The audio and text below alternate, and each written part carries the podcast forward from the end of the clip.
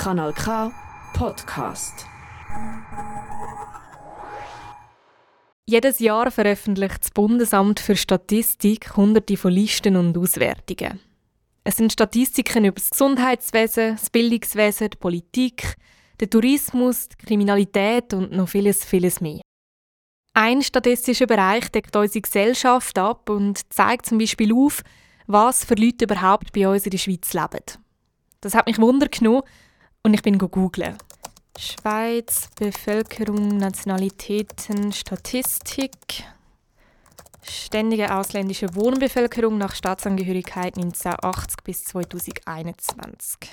Ich bin also bei dieser Statistik gelandet. Sie halten fest, wie viele Leute mit einer anderen Staatsangehörigkeit bei uns leben und von wo sie kommen. Insgesamt haben wir Menschen aus über 190 Ländern bei uns in der Schweiz. Wer im Geografieunterricht in der Primarschule einigermaßen aufmerksam war, weiß jetzt, dass so ziemlich jede Nationalität bei uns in der Schweiz vertreten ist. Mit dem statistischen Abstecher will ich euch zwei Sachen aufzeigen. Erstens, dass die Jenischen in dieser Liste nicht vertreten sind. Das ist auch nicht falsch, sondern liegt daran, dass die Jenischen eine Ethnie sind. Also eine Volksgruppe, die zum Beispiel aufgrund von einer gemeinsamen Herkunft, Kultur, Sprache oder auch Religion eine Gemeinschaft bildet. Das Jenische definiert also ihre Zusammengehörigkeit. Und gleichzeitig sind es auch Schweizer. Wir haben in der zweiten Folge von dem Podcast schon gehört, dass die Jenischen seit vielen Jahrhunderten in der Schweiz leben und den Schweizer Pass haben. Sie gehören also genauso da wie alle anderen auch. Das Zweite, wo ich mit dieser Statistik verständlich machen will, ist, dass wir in der Schweiz eine unheimlich große Vielfalt haben. Bei uns leben Menschen mit verschiedensten Kulturen, Religionen, Sprachen, sozialen Hintergründen und Lebensweisen. Und das ist gut so. Das ist jetzt eine persönliche Meinung, aber mir würde etwas fehlen, wenn wir die Diversität in der Schweiz nicht hätten. Und zu dieser Vielfalt gehören eben auch die Jenischen. Seit dem Jahr 2016 sind sie in der Schweiz als nationale Minderheit anerkannt, zusammen mit den Sinti. Zum Glück. Weil nachdem, wie man mit den Jenischen jahrzehntelang umgegangen ist, ist es nicht selbstverständlich, dass ihre Kultur bei uns noch vertreten ist. Ich bin Dori Bosshardt und das ist die Podcast-Serie «Verlorene Kinder», wenn Jenische ihre Schweigen brechen. Folge 4 «Ein lebenslanger Kampf».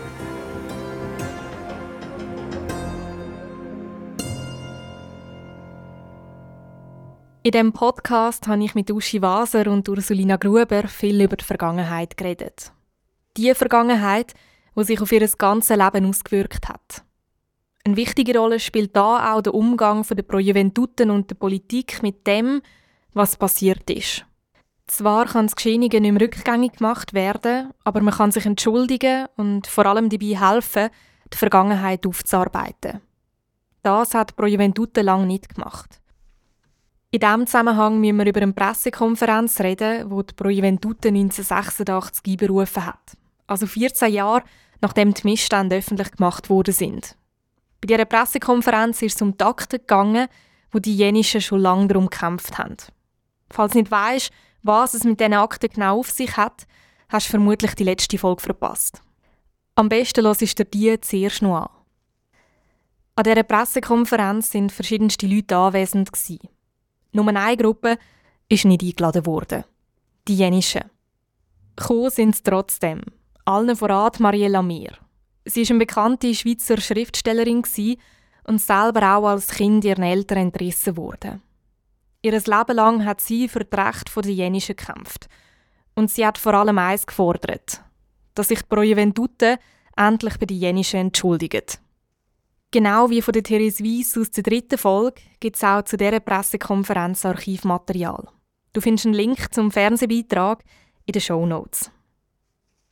Auf die Forderung von Mariella Mehr hat Rudolf Friedrich, Altbundesrat und ehemaliger Präsident der Pro Juventute, eine Antwort gegeben. Und die ist in die Geschichte gegangen. Er hat gesagt, dass eine Stiftung kein Bewusstsein für Unrecht könne haben, weil eine Stiftung eine Fiktion sei. Das war also seine Begründung, warum sich die Pro Juventute auch 14 Jahre nach der Auflösung vom Hilfswerk immer noch nicht bei den Betroffenen entschuldigt hat. Zumindest nicht offiziell.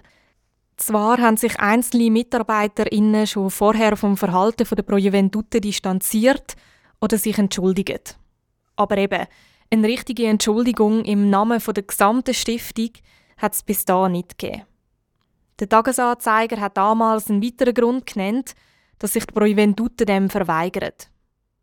Weil sie Angst hatten, dass eine Entschuldigung als Grundlage für Schadensersatzansprüche dienen könnte. Im November 1986 ist die Pro Juventute dann endlich auf jenische Organisationen zugegangen und ist bereit für Gespräche gewesen. Und nochmal ein halbes Jahr später ist dann eine offizielle Entschuldigung von einem Mitglied vom Stiftungsrat gegenüber den Jenischen gekommen. Der Podcast ist da, um die Jenischen eine Stimme zu geben. Es sollen die reden, die jahrzehntelang zum Schweigen gebracht worden sind. Gleichzeitig gehört es zu der journalistischen Sorgfaltspflicht, dass auch die Gegenseite zu Wort kommt. Das ist in dem Fall vor allem die Pro Juventute. Dazu muss ich sagen, dass die Pro Juventute vor allem zu dem Stellung nehmen kann, was die Gegenwart betrifft. Alles, was ich bis jetzt in dem Podcast erzählt habe, sind Fakten. Es wird seit Jahrzehnten von verschiedensten HistorikerInnen geforscht und es gibt diverse Studien und Bücher dazu. Da kann die Pro Juventute aber auch politische Instanzen oder die seraphischen Liebeswerke, wo wir in der zweiten Folge davon hatten, nichts daran rütteln. So viel zu dem. Die Lusana Musliu, verantwortlich für die Politik und Medienarbeit bei der Pro Juventute, hat mich also auf Oerlikon an den Hauptstandort der Stiftung eingeladen. Ich wollte von ihr wissen, wie die Pro Juventute heute zu dem steht, wo sie die jenischen angetan haben. Es ist ganz klar eine abscheuliche Praxis. Also man hat wirklich Kind einer Familie entzogen, nur weil sie aus einer jenischen Familie gekommen sind. Es hat keine Gefahr für das Kind. Und ähm, das ist zutiefst diskriminierend traumatisierend für die Betroffenen. Es hat Folgen bis heute. Und es ist ganz klar, dass Pro Juventute heute als Organisation sich dort deutlich distanzieren wir haben aber auch eine gewisse Demut, dass es klar ist, dass äh, wir das nicht ungeschehen machen können und dass das Leid der Betroffenen immer um ist. Darum unterstützt die Pro Juventute die Institutionen finanziell, wo wiederum Betroffene Jenische beraten. Das sind die Stiftung Naschet Jenische und die Beratungsstelle der Stiftung Schweizer Fahrende. Auch die Unterstützung von Ruschi Waser, wo beispielsweise an Schulen ihre Geschichte erzählt und auf das dunkle Kapitel aufmerksam macht, gehöre da dazu. Das heisst, dass wir das äh, Erinnern an das, was geschehen ist, auch aufrechthalten, dass, dass wir jetzt eben auch zum Beispiel für unsere Mitarbeiterinnen und Mitarbeiter einen internen Anlass durchgeführt haben bei der 50 Jahre Auflösung, um nochmal eine betroffene Sicht bei uns im Haus zu haben, damit wir uns dem immer bewusst sind. Am Schluss ist die historische Aufarbeitung nie ganz abgeschlossen. Es ist immer ein stetiger Prozess. In den Gesprächen mit Uschi Waser und Ursulina Gruber erfahre ich, dass die Jenischen der Pro Juventute gegenüber eher negativ eingestellt sind. Duschi Waser sagt, dass es den meisten Jenischen am liebsten gewesen wäre, wenn nicht nur ein Hilfswerk, sondern gerade die ganze Pro Juventute aufgelöst worden wäre. Das ist aber nicht meine Meinung, weil was bringt Also ich denke, dass die heutige Pro Juventute sehr gut arbeitet, wenn sie nur eins jemandem helfen können. Oder? Duschi Waser spricht einen wichtigen Punkt an. Auch wenn Pro Juventute mit dem Hilfswerk viel falsch gemacht hat, kann man nicht ihr ganzes Wirken verteufeln. Schon dann, wo es Hilfswerk noch gegeben hat, hat Pro Juventute Positives gemacht. Und auch heute hat sie viele gute Projekte am Laufen. Gleichzeitig darf sie sich aber nicht aus der Verantwortung ziehen. Und da ist Ursulina Gruber der Meinung, dass sie das zu fest macht. Nein, ich erwarte wirklich mehr, dass sie transparenter zu dieser Geschichte stehen das erlebe ich nicht so präsent bei Pro Juventute. Also sie selber ansteht und sagt, ja, wir sind Täter und, wir müssen darauf schauen, dass wir nicht mehr Täter werden. Weil ich finde es gerade wieder eine Kränkung. Wenn man dann nicht dazu steht, dann gibt es uns wieder wie nicht. Ich habe Lusana Musliu von der Pro Juventute mit dieser Aussage konfrontiert. Sie sagt, dass die Bedürfnisse der Jenischen sehr unterschiedlich sind. Pro Juventute die Gefühle der Einzelnen aber ernst nehme. Dass sie das auch immer wieder auch gegenüber der Pro Juventute äh, bringen, ist wirklich sehr wichtig und wir nehmen das auch sehr ernst und stehen auch im Gespräch mit verschiedenen Betroffenen. Ich glaube, wichtig ist, dass man einfach aufmerksam bleibt und die Geschichte nicht vergisst, damit man eben heute und in Zukunft für Kinder und Jugendliche gute Entscheidungen trifft. Auch das Bild von Kindern und Jugendlichen hat sich zum Glück auch stark verändert. Erziehungswissen, es ist sehr viel mehr Fachwissen um. Heute sind wir eine Fachorganisation, die auf Expertenwissen basiert, die auf Evidenz basiert und wo diskriminierungsfrei an die Lebensweise der unterschiedlichen Menschen angeht. Neben der Pro Juventute trägt auch die Politik eine Schuld. Sie haben das Hilfswerk Kinder von der Landstraße stark finanziell unterstützt. Und auch schon bevor es das Hilfswerk gegeben hat, haben sie jenische verfolgt, abgewertet und diskreditiert. Genau wie bei der Pro Juventute ist es auch bei der Politik lang gegangen, bis sie zu dem gestanden sind, was sie gemacht haben. Wir kommen nochmal auf die Pressekonferenz im Jahr 1986 zurück, wo der Präsident der Pro Juventute mit dem Wort brilliert hat, dass eine Stiftung eine Fiktion sei und darum kein Gewissen hätte. Ein Monat nach der Pressekonferenz entschuldigt sich der damalige Bundespräsident Alfons Egli vor dem Parlament bei den Jenischen. Zwar war er damit ein Jahr schneller als die Pro aber es ist eine lange Zeit, die es für die Entschuldigung gebraucht hat, nachdem das Hilfswerk schon 13 Jahre vorher zugemacht worden ist. Und die Entschuldigung ist wichtig weil erst dann ist das Unrecht, wo die Jenischen angetan worden ist, anerkannt worden. Ab da ist in Sachen Aufarbeitung und Wiedergutmachung wirklich etwas passiert. Wenn auch nicht genug. Also Politik hat, äh, wie soll ich sagen, Pflasterli-Politik haben sie auch gemacht. Die sind auch überfordert mit der Situation. Die haben gar nicht gewusst, was machen. Oder? Also was jetzt richtig ist, was jetzt falsch ist. Oder? Das war für sie völlig neu auch, oder?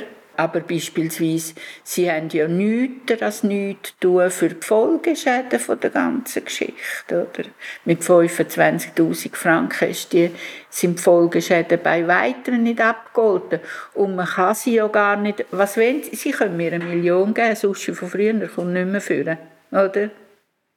Aber es gibt beispielsweise Leute, die vielleicht ich jetzt nicht, die zum Psychiater gehen, das Leben lang, die das brauchen und unterstützen, die hocken auf diesen Kosten oben.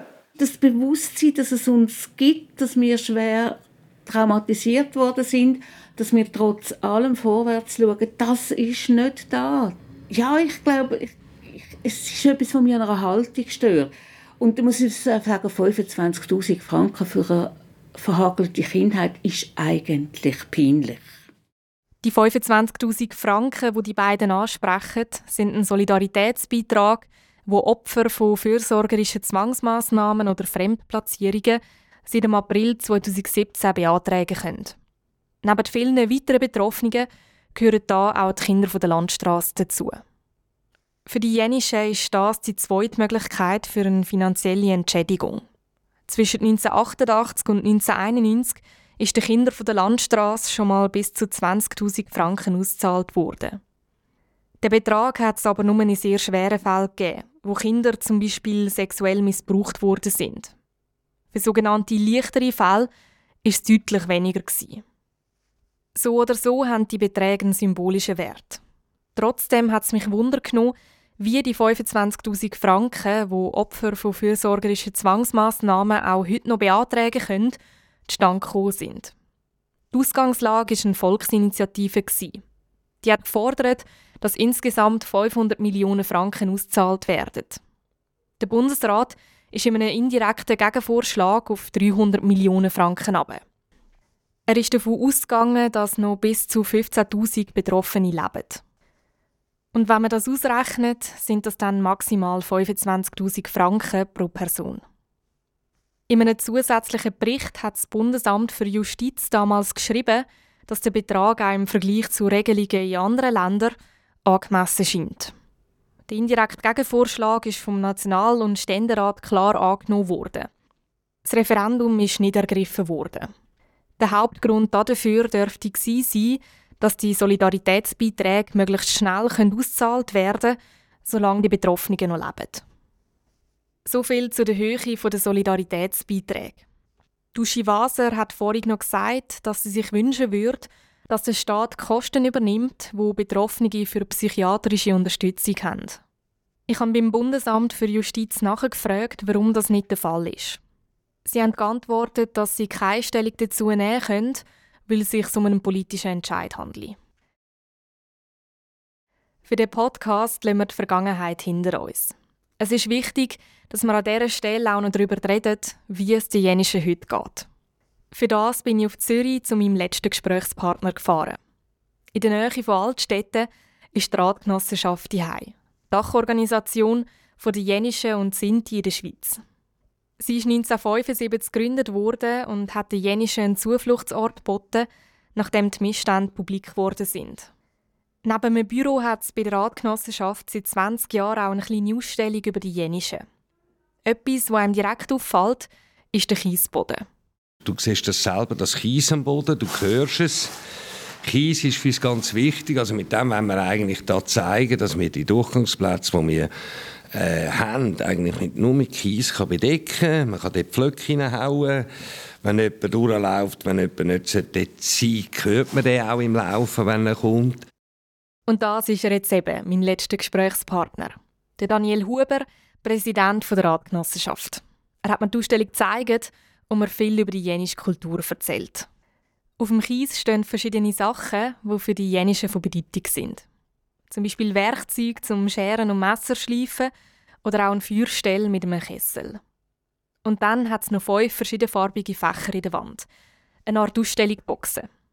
Dort drinnen sieht man originale Gegenstände, die für die jenische Kultur wichtig sind. Der Daniel Huber erzählt mir, dass die Ausstellung extra so aufgebaut ist, dass man selber nicht so ganz drauf kommt, was die einzelnen Gegenstände für eine Bedeutung haben. Man soll also fragen und mit den Mitarbeitenden der Ratgenossenschaft ins Gespräch kommen. Eines von diesen Fächern, wo man ohne Erklärung nicht wirklich schlüssig wird, ist ein Gels ganz hinten.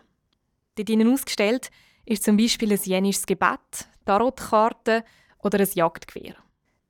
Der Daniel Huber erzählt mir, dass das Fach die Kindheit der jenischen Mädchen und Buben symbolisiert. Die Selbstständigkeit der Kinder bei den Jenischen spielt nämlich eine sehr wichtige Rolle. Schon mit 10 sind sie dran, selbstständig geworden. Sie haben ein ziemlich frühe Kinder, also natürlich nicht mit 12, aber mit 18 sind sie schon meistens Mutter. Ziemlich früh und da muss alles schon drin sein. Dann gibt es ein rotes Fach. Dort sind verschiedene Gegenstände ausgestellt, die Jenische zum Arbeiten brauchen. Es gibt keine Jenische, die nur einen Beruf haben. Ein Jenische hat sechs, acht Berufe. Vom Scherenschleifer bis zum Dachdecker bis zum Antiquitätenhändler oder Recycling. Im blauen Fach nebendran geht es um die Musik. Das Fach könnte man teilweise auch mit dem roten zusammennehmen. Die Musik hat für die Jenischen nämlich immer auch als Berufsfeld eine wichtige Rolle gespielt. Die Musik, die in diesem Podcast hörst, ist übrigens jenische Musik. Das zweitletzte Fach ist Grün. Die Thematik von dem Fach ist die, wo die Jenischen heutzutage am meisten beschäftigt. Es geht nämlich um die Stand- und Durchgangsplätze. Das Erhalten und Schaffen von bestehenden und neuen Plätzen ist in den Medien seit Jahren immer wieder ein Thema. Und es ist ein grosser Reibungspunkt in unserer Gesellschaft. Für die fahrenden Jenischen sind die Stand- und Durchgangsplätze aber zum Leben und Schaffen notwendig. Weil auch heutzutage leben etwa 2000 bis 3000 Jenische fahrend. Man liest da überall ein bisschen unterschiedliche Zahlen. Die anderen leben sesshaft. Die fahrende Lebensweise bedeutet für die meisten, dass sie über die Winterzeit auf einem Standplatz leben. In diesen Monaten hat die jenische Familie einen festen Platz und die Kinder gehen in die Schule. Und vom Frühling bis im Herbst gehen sie dann mit dem Wohnwagen auf die Reise. Auf den Durchgangsplatz bleiben sie etwa einen Monat, bevor sie weiterziehen. Für die Zeit bekommen die Kinder dann den Schulstoff von ihren LehrerInnen mitgegeben. Aber eben, es hat viel zu wenig von diesen Stand- und Durchgangsplätzen.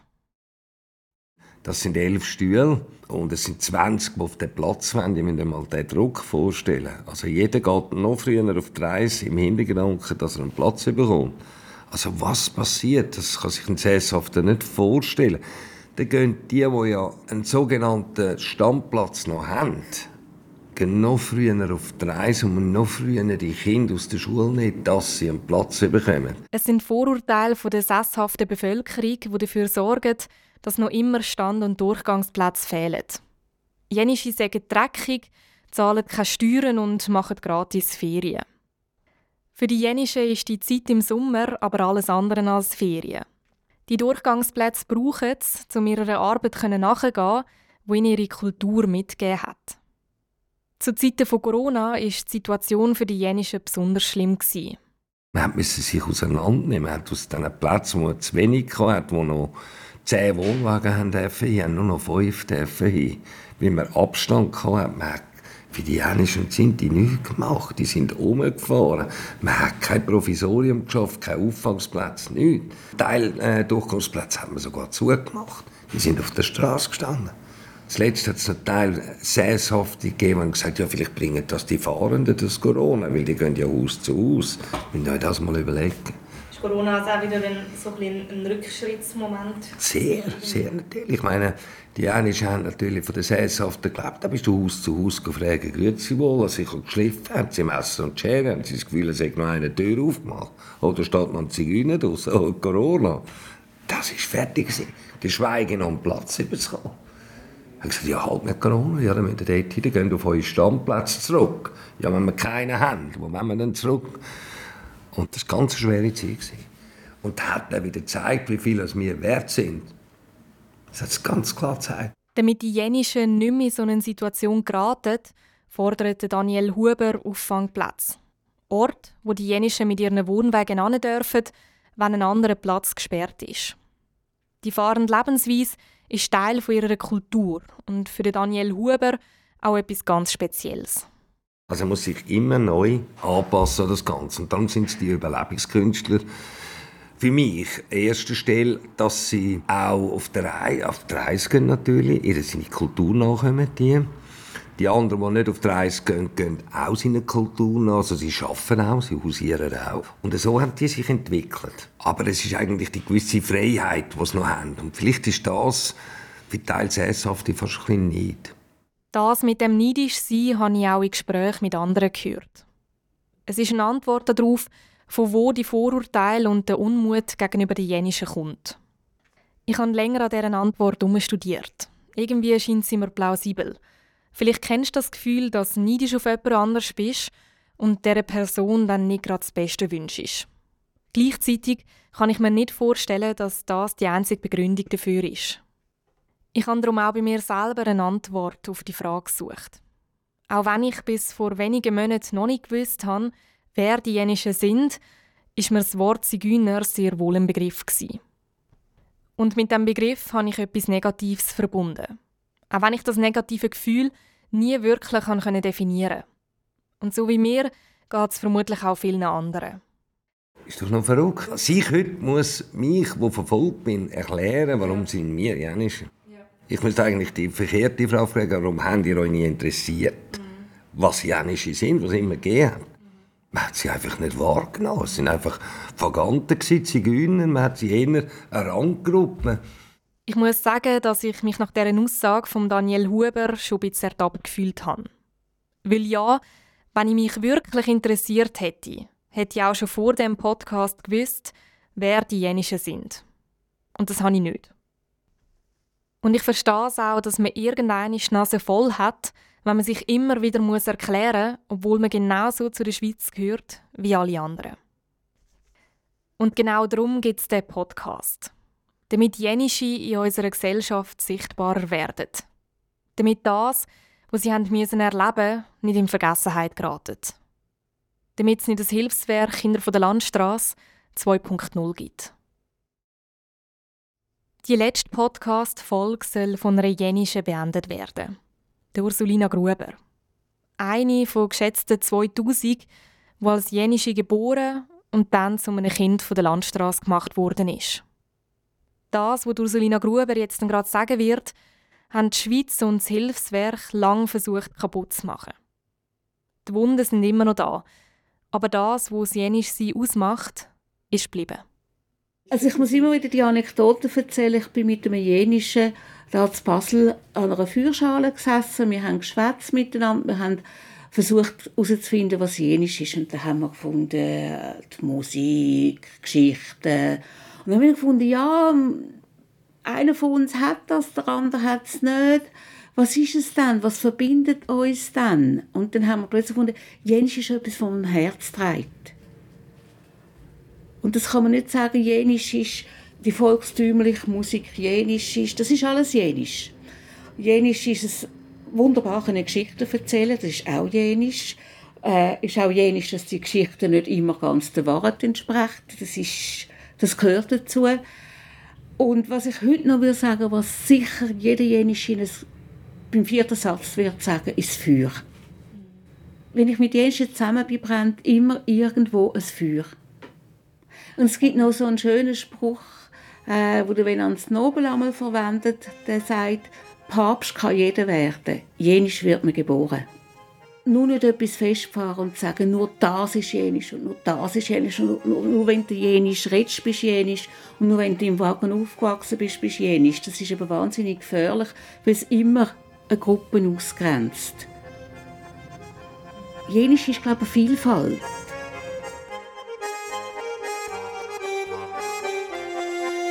Verlorene Kinder, wenn Jenische ihre Schweigen brechen, ist eine Podcast-Serie von mir, Dori Bosshardt.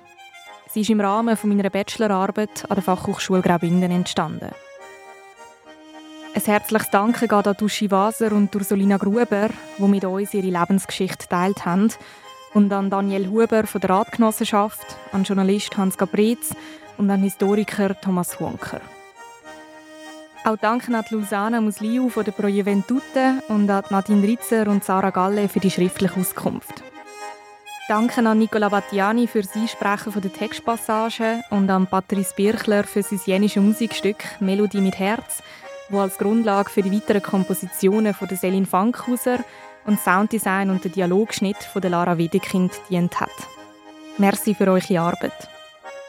Und mein letzter Dank geht an die BetreuerInnen von meiner Bachelorarbeit, Katja Schupp und Heiner Butz, und alle aus meinem Familie- und Freundeskreis, die sich Zeit zum Feedbacken genommen haben.